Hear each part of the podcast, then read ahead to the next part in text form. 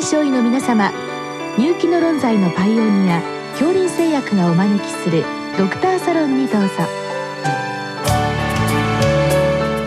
今日はお客様に虎ノ門病院循環器センター内科医長桑原正成さんをお招きしております。サロンドクターは防衛医科大学校教授池脇勝則さんです。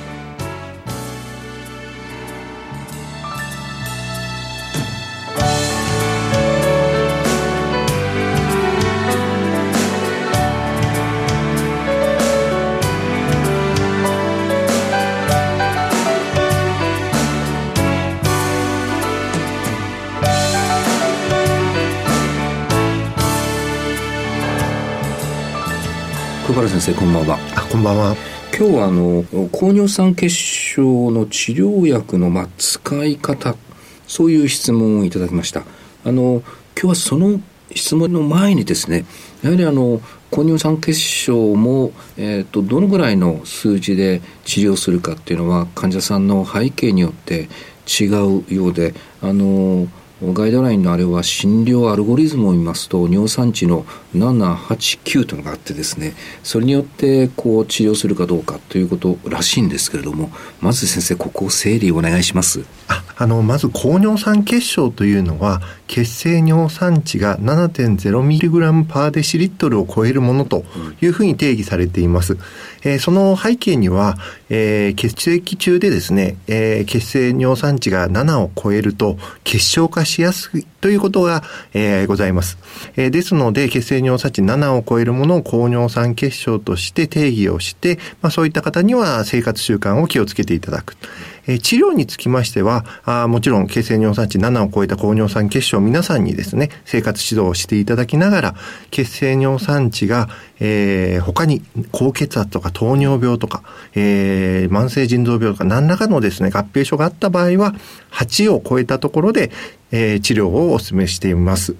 えー、全くですね、合併症がない方につきましては、えー、血清尿酸値9を超えるところで治療をするということがガイドラインで進めています。まあ、合併症があってもなくてもいわゆるまあ痛風発作を起こしていない無症候性のっていうんでしょうかねその場合にはまあ8と9をちょっとこう注目して判断をして痛風の場合にはやっぱりちょっとこう治療のうんは厳格にということで7というあたりで治療する。まあでも先生私なんか痛風があるとはやっぱり尿酸値に関わらず治療した方がいいのかなとも思うんですけれども。おっしゃる通りであの痛風発作が認められている時は血清尿酸値は実際の尿酸値より低く出ることが多いんですね。ですので、痛風の起用があったり、痛風結節、関節がちょっと腫れたりとか、そういった患者さんにはしっかりと治療をして、そういった場合は血清尿酸値を、えー、6以下、できれば5以下に下げることが、あのー、期待されます。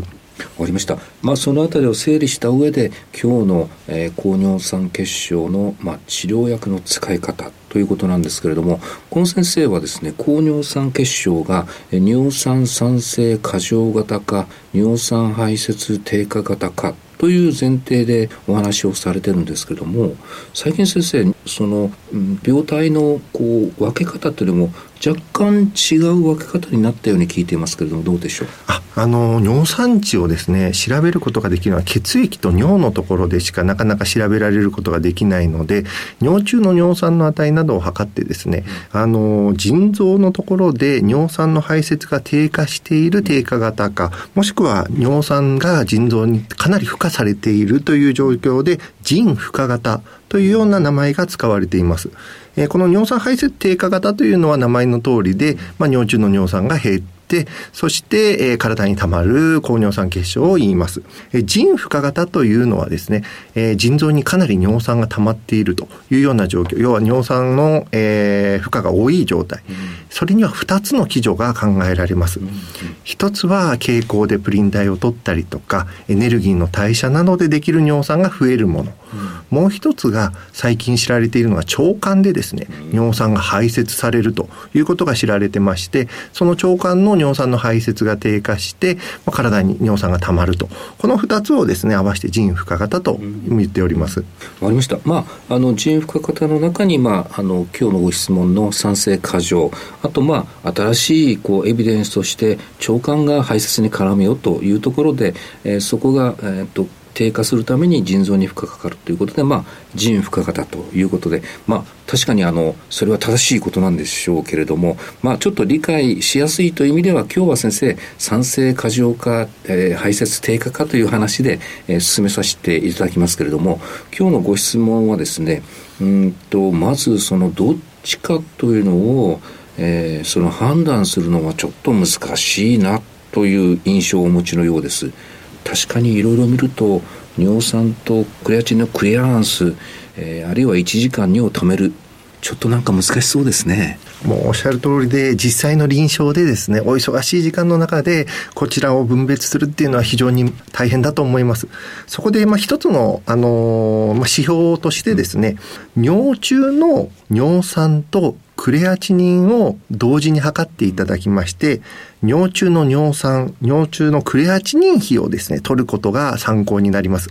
その値が0.5以下であれば、尿酸排泄低下型。0.5以上であれば、腎負荷型、尿酸酸性過剰型の可能性が高いというふうに判断できるという一つの参考になります。確かに、まあ、尿酸排泄低下型とおしっこ中の尿酸が減るわけなのでこの尿酸とクレアチンの比は下がる、まあ、理解しやすい指標ですね。あの必ずしも一番正確なパラメーターではないけれども、まあ、臨床実地という状況の中で、まあ、比較的簡便に測れるという意味ではこれはまあおすすめの検査ということでよろしいんでしょうか？はい。あの、他の薬の影響も受けるので、なかなか注意は必要なんですけれども、うん、あの、一つの参考としてですね、とても有用だと思います。まあ、測る。おそらく測ると、結構な割合で、うんと、尿酸排泄低下型、これやっぱり日本人多いんでしょうか？あおっしゃる通りで日本人ではですね8割以上で尿酸排泄低下型という報告もあります、うん。あのそうすると、まあ、今日の質問その後、えー、続くのはそういうことで頻度の高い尿酸排泄低下型の場合に、えーと、その排泄を促進する薬剤で効果がなければ酸性過剰型に使う、まあ、酸性を抑制する薬に変える。こういうやり方でいいんでしょうかという質問です。先生正直言いまして私あまり排泄促進型の薬使ったことなくて今流行りのあのフェビクソプスタット、まあ、昔でしたらアロプリノール。大体この辺り出すと尿酸まあ大体落ち着くんですけれどもどうなんでしょう？あもうおっしゃる通りであの尿酸排泄低下型に対してですねあの理想は尿酸排泄促進をして、うん、尿酸値を下げるっていうのがあの適切と考えられるんですけれどもあの尿中にですね尿酸を多く出すと、うん、尿路結石だったり腎結石などが増えるということが知られています。ですので特にあの尿の pH が低い方酸性尿の強い方はですね、うん、尿酸の結晶化がすごくしやすくなりますのでそういった方には尿のアルカリ化などをあのしていただくあの対応が必要になります。それがどうしてもなかなか煩雑ではありますので、うん、えー、尿酸の酸性の抑えるお薬、あの先ほどおっしゃられたフェブキソスサットとか、はいはい、えー、トピロキソスサットアロプリノールなどを使っていただくのもあのしっかりと尿酸を下げる効果としてはありますので、うん、そちらで、えーまあ、その結果として尿酸排泄もさらにあの抑えることもできますのであの適切だと考えます。まあ、これも本当に結果往来だからいいやっていうのもちょっとあれかもしれませんけれども、まあ、病態に合わせた治療が本来はいいのかもしれませんけど、まあ、尿酸排泄低下型でも酸性、えー、抑制型で、まあ、十分コントロールできるとなるとまあまあ臨床的にはそれで尿酸排泄を促進する薬を病態に合わせて使われた時にはおしっこの pH はチェックするという、まあ、プラスアルファのチェックポイントが増えるってことですね。そうですね。尿酸排泄促進薬を使う際には尿の pH を測ってそして、えー、酸性尿をチェックするということはとても大切です、うんちょっと話がずれますけど私もほとんど尿酸、えー、酸性の低下薬を使ってまずまず効いてるんですけど本当にまれにこうなかなか効かないっていう方にそういう方に尿酸排泄促進やると結構効きますのでまあやっぱりごくごく一部には、まあ、病態に合わせた治療が必要な患者さんはいらっしゃるんでしょうか？もうおっしゃる通りであのなかなか1台で効かないという時は作用基準が違う薬をですね併用していただくと劇的に効くという患者さんもいらっしゃいますので、うん、まあ、そういった使い分けというのはとても役立つと思います。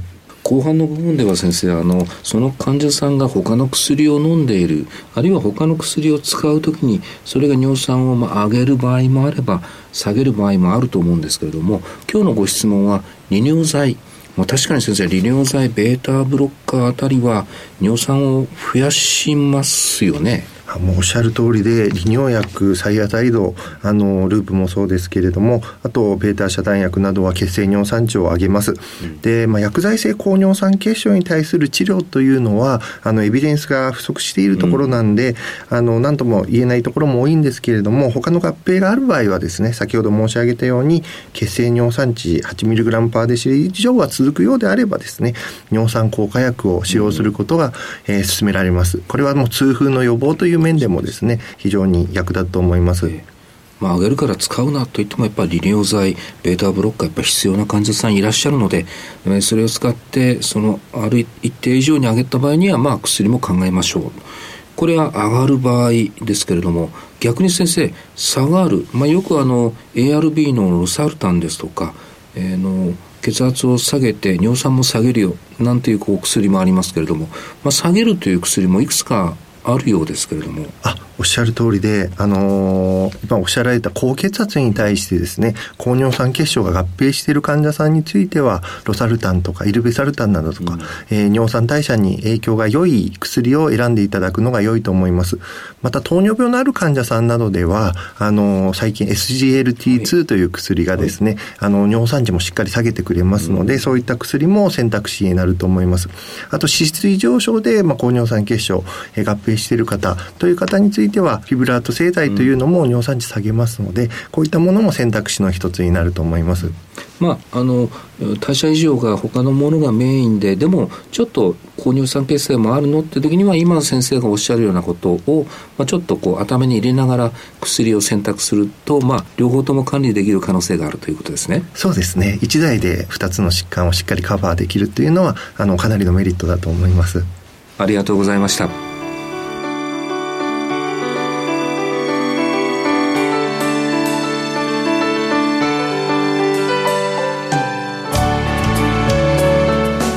今日のお客様は虎ノ門病院循環器センター内科医長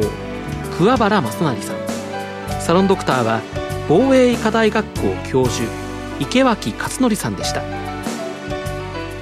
それではこれで恐林製薬がお招きしましたドクターサロンを終わります。